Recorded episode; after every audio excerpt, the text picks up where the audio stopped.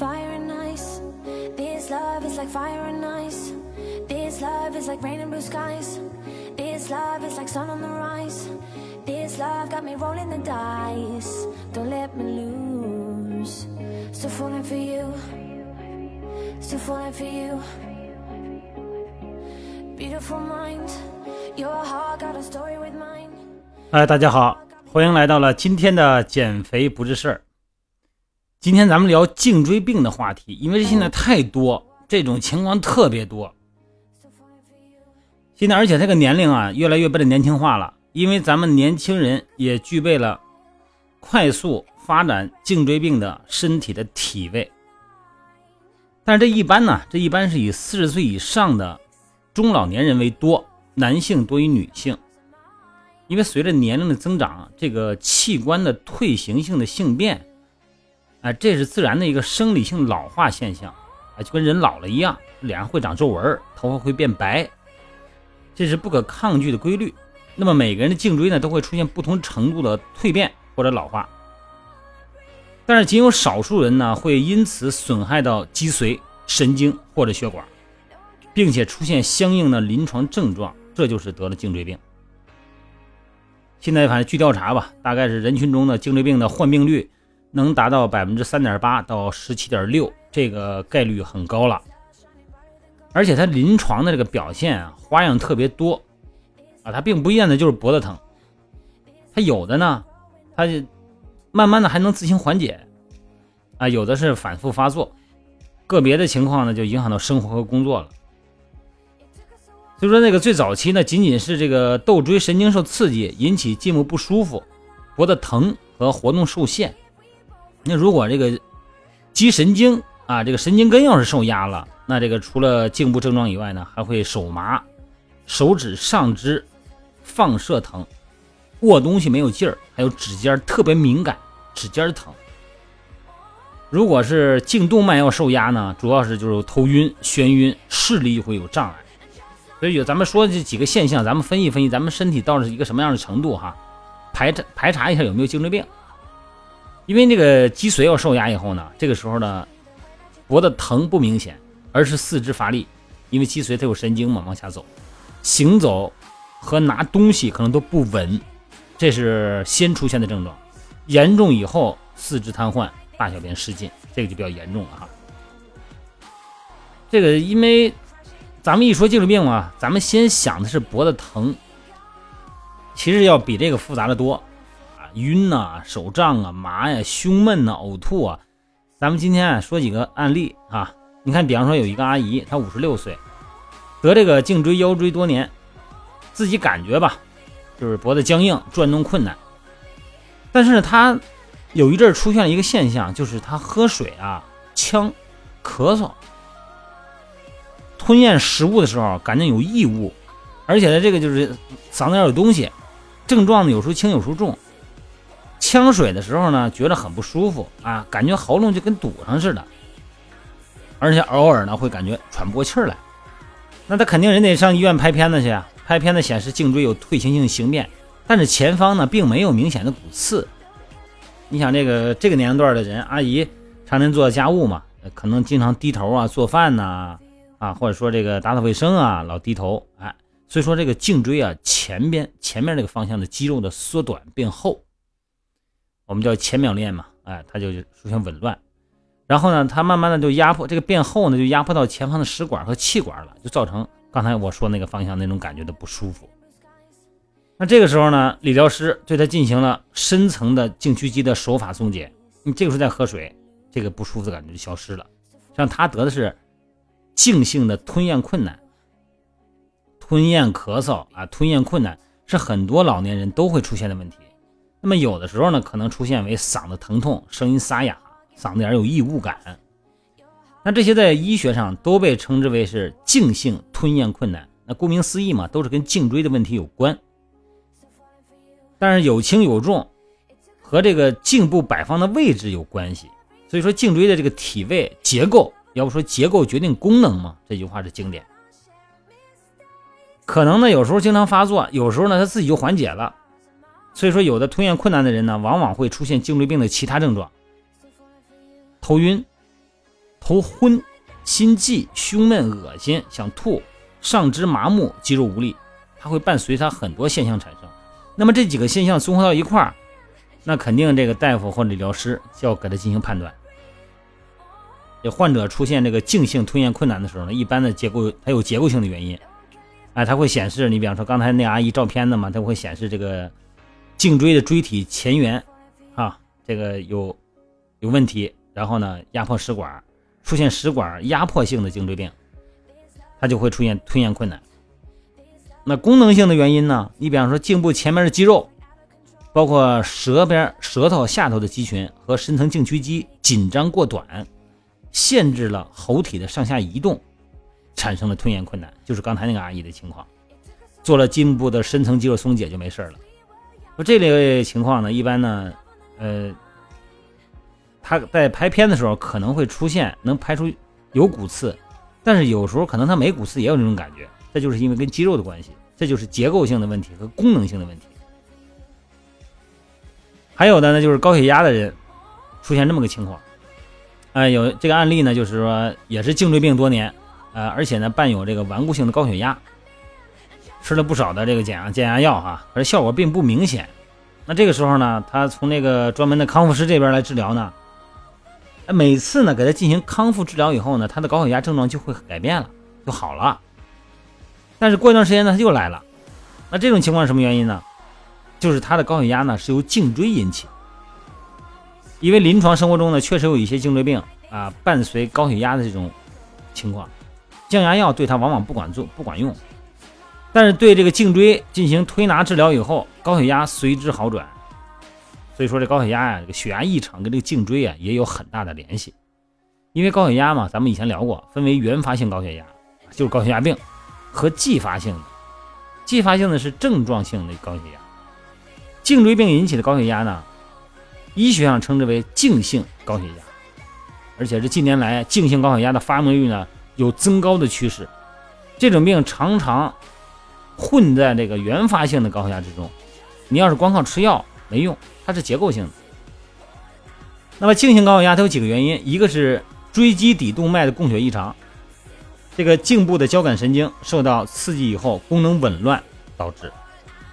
第二个呢就是颈动脉窦的卡压。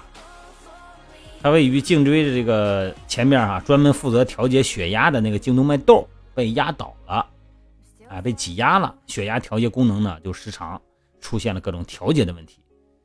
那这些情况呢，就是通过颈椎的功能性改变，它就能解决问题。那你说谁影响了颈椎啊？是肌肉，啊，它周边的肌肉。还有一种情况呢，就是一个年轻人哈，二十多岁。呃，大学毕业以后也没没找工作，找了可能也不合适吧。反正天天在家玩玩游戏，各种姿势吧，玩游戏的姿势嘛，什么葛优躺啊、二郎腿啊，什么这这全全这姿势，沙发土豆啊，肯定啊，这玩意儿玩起来以后没没早没晚的哈。哎，一段时间以后，觉得半身偏麻，手脚无力，呼吸表浅，喘气喘不到深层了，然后上医院检查这个颈椎。头颅啊，做片子做检查，哎，没原没事儿，没有异常。然后大夫说你这个啊，他有这个抑郁症的情况，而且呢，经过一段治疗以后也没什么起色。后来呢，越来越严重，你人他琢磨呀，一难受他就琢磨，而且呢，心慌、爱生气、不愿意说话。你看他这颈椎病的情况嘛，全是这个什么，全是这个抑郁症的表现嘛。大夫后来说看心理医生去。那这个时候呢，后来呢，他有一次机会，他跟他朋友去。去干什么？反正是啊，得拔罐子去还是什么？哎，理疗师唠嗑聊天儿，他把这个情况跟理疗师说了，理疗师就根据他的这个描述，给他做了一个简单的推拿。结果呢，他这个情况明显缓解了，然后他就专门找一个好的理疗师哈，然后就做这个。他这个属于两个问题，一个是植物神经功能性紊乱和骨盆的位置不正，骨盆的位置不正啊。而且对这个颈椎的前方和侧面的交感神经处理以后呢，植物神经功能紊乱的情况明显缓。植物神经又叫自律神经，它包括交感神经和副交感神经。人体在正常的情况下，哈，功能相反的交感跟副交感神经处在相互平衡的制约中，这两个神经一个方面起正作用，另一个方面它起副作用，就跟那个十字路口的红绿灯似的。这边的灯只要红灯，那边的方向呢肯定是绿灯。那这就是 动态平衡。那如果乱了呢？乱了，那没准全是绿灯或者全是红灯，它就叫失调，是吧？交感神经功能异常，如果要是厉害了以后，持续以后，整个循环系统机能亢进，心脏啊，它这个血压就升高，循环系统只是心血管嘛，出现了心悸、憋气、血压升高的现象。那如果交感神经减弱呢，就会出现消化不良、食欲不振这些情况。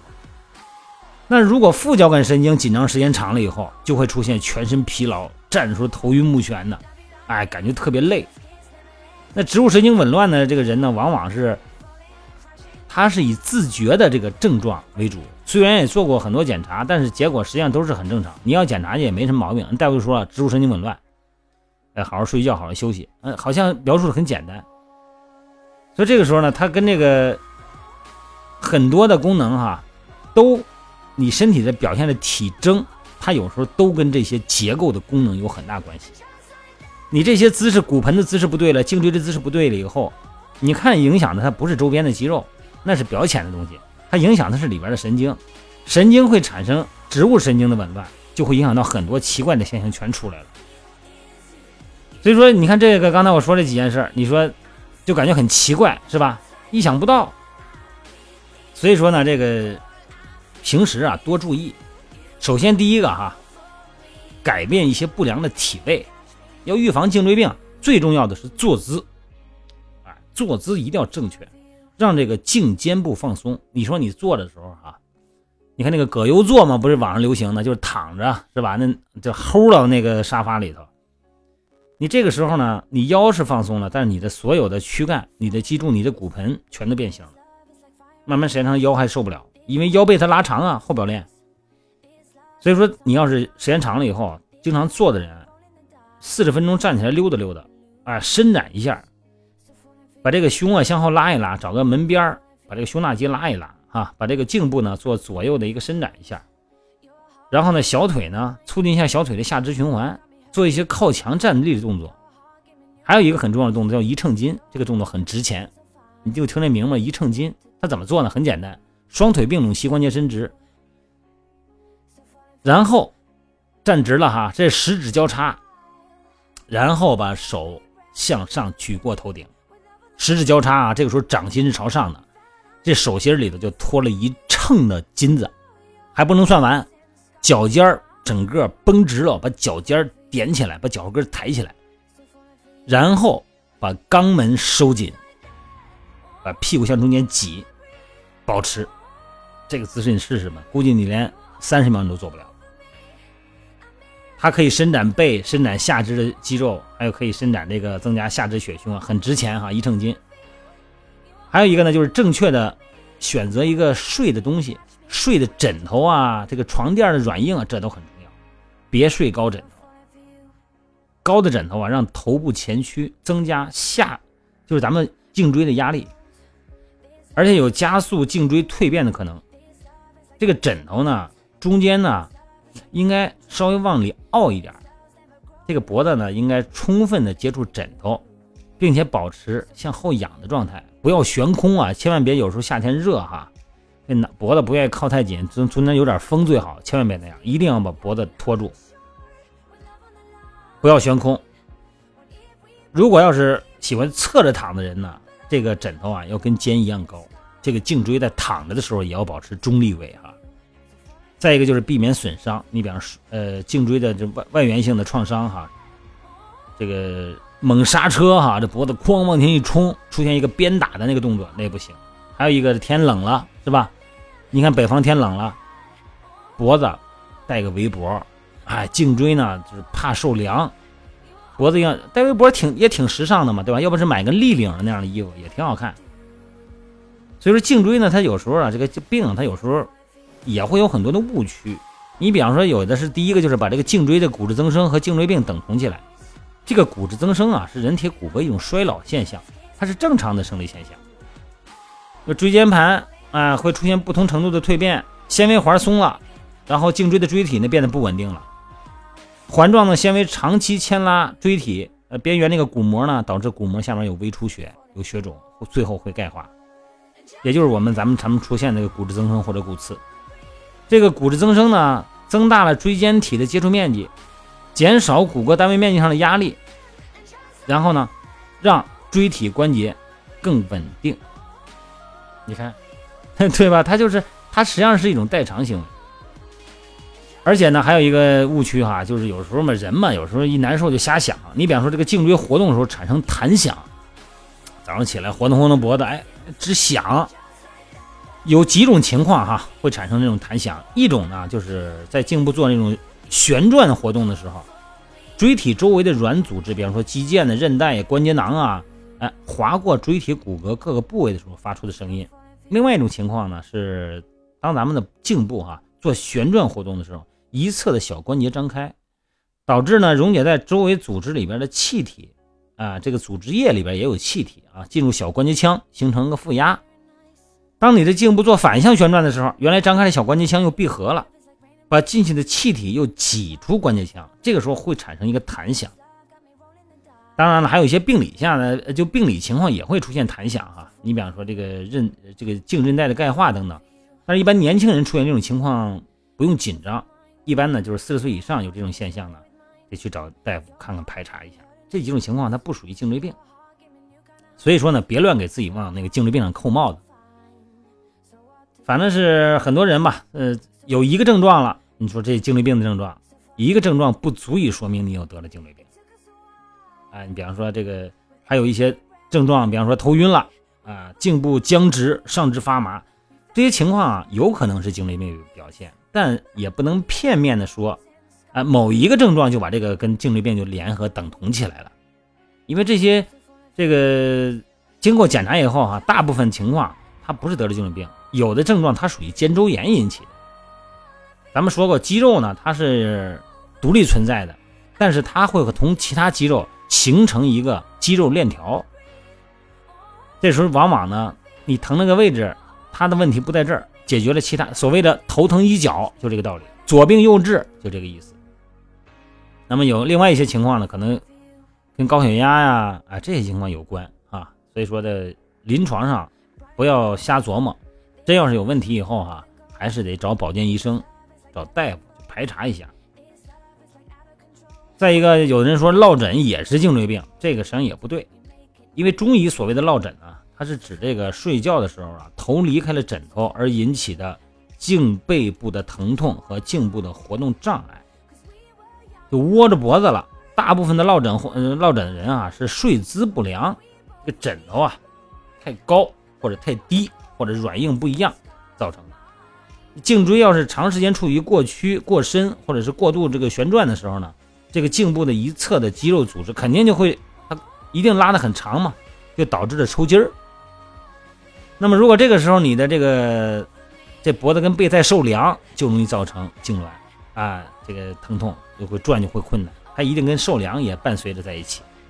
那么这种情况呢，西医称之为斜方肌综合症和颈肩背急性纤维组织炎，它跟颈椎病也不是一回事。好吧，今天咱们聊的时间不少了啊，咱们就说这个意思。呃，平时一定要保持正常的体位，坐着坐着体位，站着记住的体位，躺着。是一个什么样的枕头啊？什么样的一个头的睡的姿势？好吧，各位，今天咱们就到这儿了啊！祝各位身体健康，吃麻麻香啊！好嘞，各位，拜拜。still falling for. Just like